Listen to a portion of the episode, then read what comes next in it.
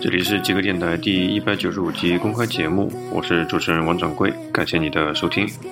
二零二一年的五月二日，北京时间凌晨，一年一度的巴菲特股东大会再次举行了。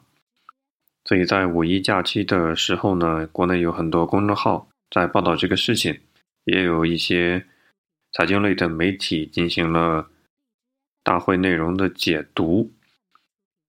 让我比较吃惊的是，巴菲特老爷子今年已经九十岁了，他的搭档查理芒格今年九十七岁，这两个人绝对是黄金搭档，合作了已经超过一个甲子的时间，合作超过了六十年，可以说是人生伴侣了。估计比他们老婆的感情更为深厚，肯定是比比尔盖茨和他老婆的感情深厚，这点是毋庸置疑的，对吧？本期节目呢，我想就着股东大会提到的一些他们的最新观点，做一些个人的理解，跟大家分享。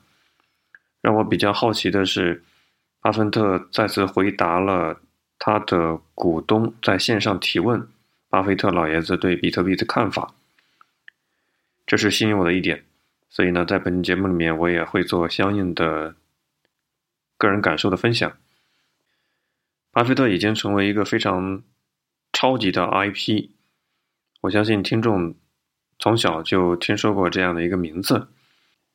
一旦这个名字成为了超级 IP，他就会被封神，就像比尔盖茨一样，因为这个人太有号召力了，他的一言一行、一举一动、一个观点都可能会导致金融市场的波动、投资风向的变化。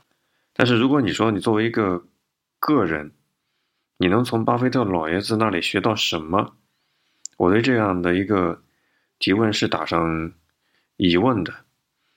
我个人观点是，我不太认为一个普通者能够从巴菲特这样级别的人身上学到什么货真价实的东西。原因何在呢？很简单，如果你是一个木匠，你要学怎么样去处理木头。有很多雕刻大师，也有很多实用派的木匠。如果你想学术层面的东西，其实跟那些外面世上真正干活的木匠来说，你学的会最快，因为他们会有比较实用主义的做法可以教给你。但是，一旦上升到所谓的大师的级别，他们可能会沉醉于道的层面，就好像一个喜欢。电影作品的人，你说我要去学拍电影，你跟黑泽明这个大师去学的东西，跟一个拍商业电影的国内数不清的电影导演去拍学的东西，我认为后者对你的价值更大。为什么呢？因为你作为一个个人，你的底子还没有到跟大师对话的地步，在那个级别，他们所管理的资金量。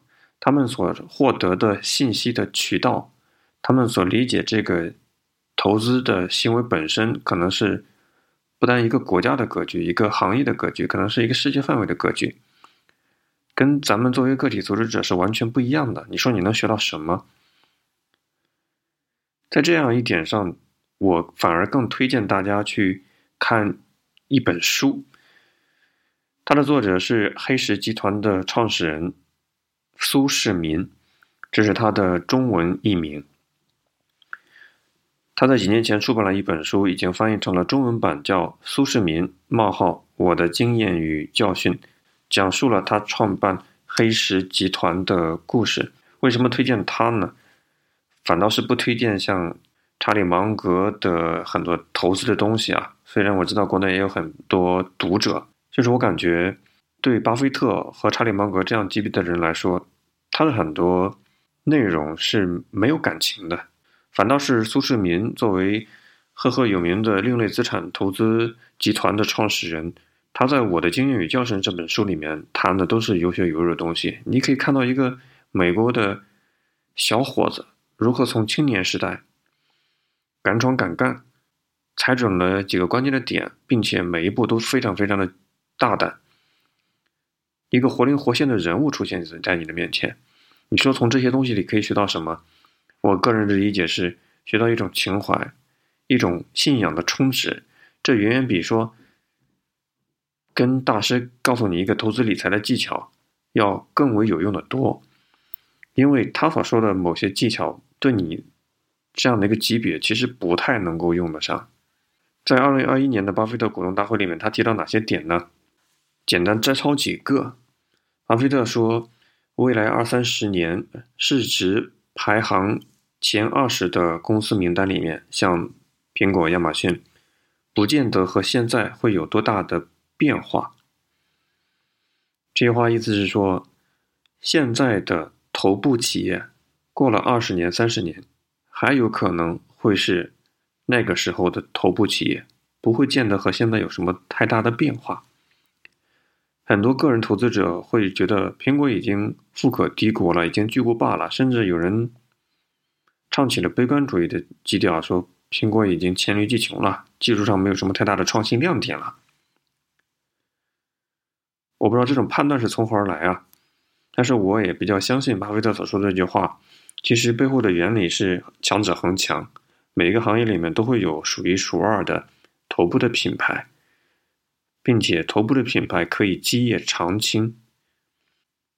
在这一点上，如果你认为苹果的股价是不是已经很贵了，谷歌、Facebook 啊、亚马逊的股价是不是已经很贵了，在巴菲特看来并不贵。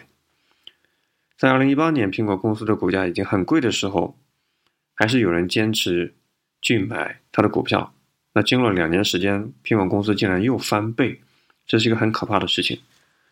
对比一个国内的公司，就是腾讯，你看腾讯的股价是一条直线，几乎是一条直线。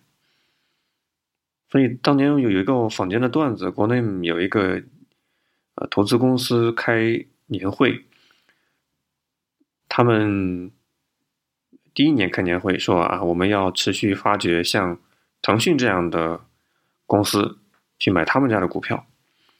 过了一年，他们开会就说：“他妈的，发现什么股票啊，就应该一直买腾讯的股票。”就是这样的一个道理，强者恒强。巴菲特同时有另外一个观点，他说，在美国发展壮大的过程中。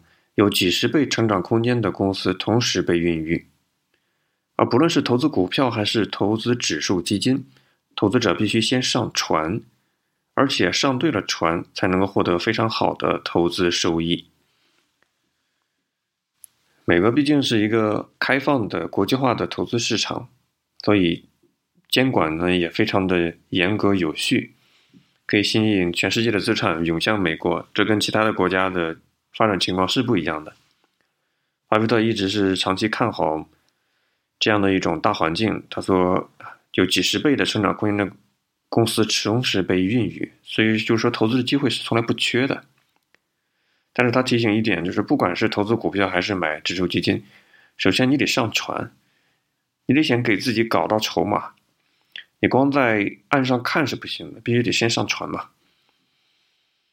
他仍然是给个人投资者一个建议是：如果你不太懂股票，不太懂分公司的怎么去分析，还是要买标普五百指数的基金。当然了，从成本的角度考虑的话，买场外的基金不如直接买标普五百的 ETF。如果你真的有外汇去投资标普五百指数的话，那我推荐像 Vanguard 这个公司推出的。标普五百指数的 ETF，美国的场内 ETF，他们的托管费、管理费是非常非常便宜的，是中国的基金公司的百分之一、十分之一，便宜到难以想象。通常是百分之零点零一的托管费。国内如果你看主动型。管理基金，他们的基金公司抽成管理费通常是百分之一点六，很恐怖。有人觉得我不差这百分之一点六，实际上，你即使能够万中挑一的选对了一只基金，百分之一点六可以长期吞掉你很多很多的利润。我们要想尽办法去降低自己的交易成本，减少交易摩擦。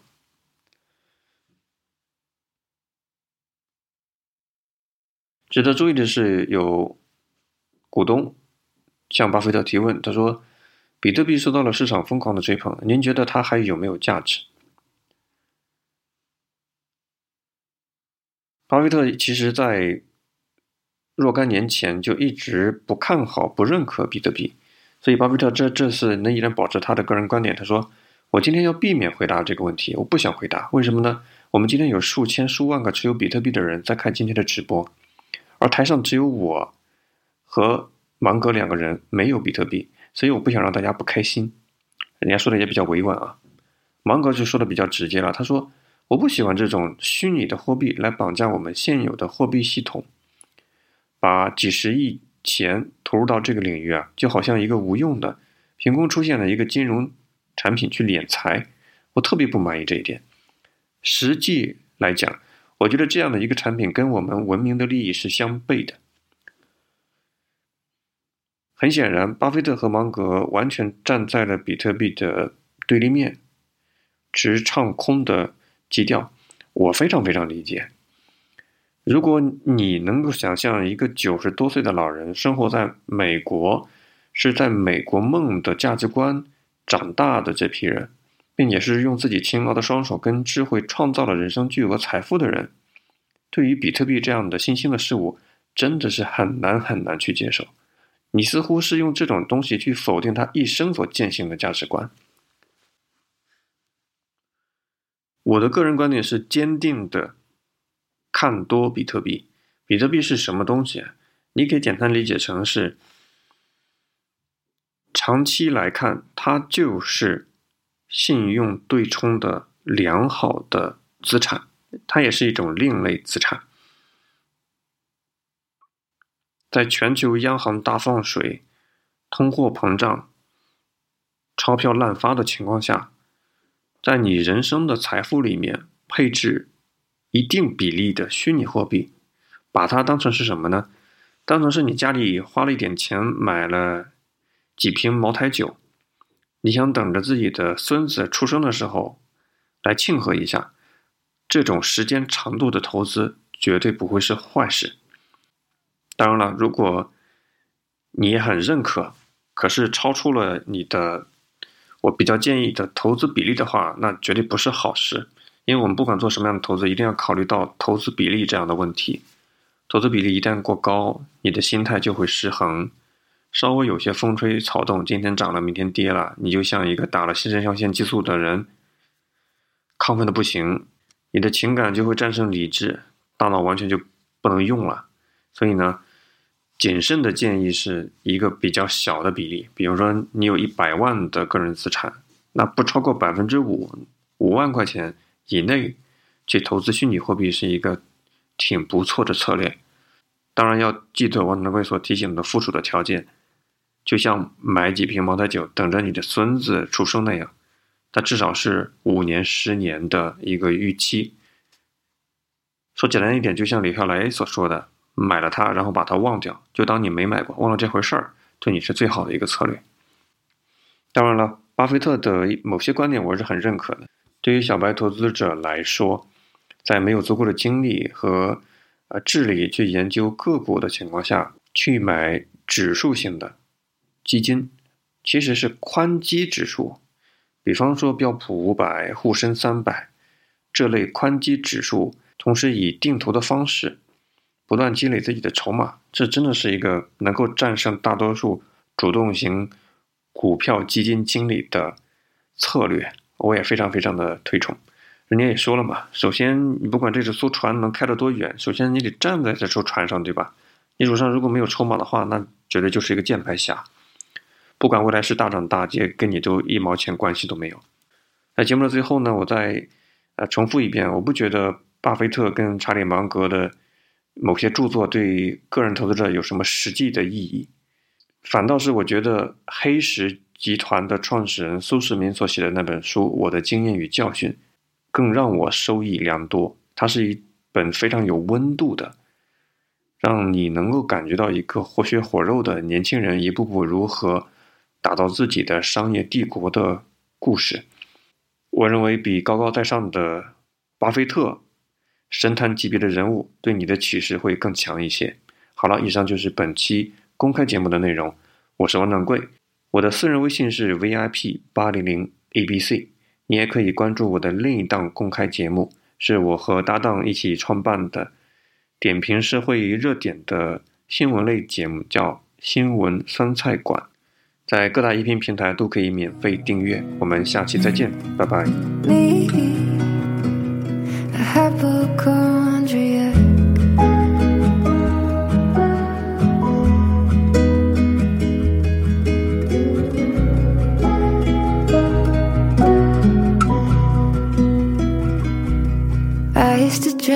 Like a sailor. If I had a weird pain, I'd say a prayer. Used to need an inhaler. Anytime I went up a flight of stairs, I'm not saying I'm perfect now, but you gave me something to think about. 更多节目，下载荔枝 FM 收听。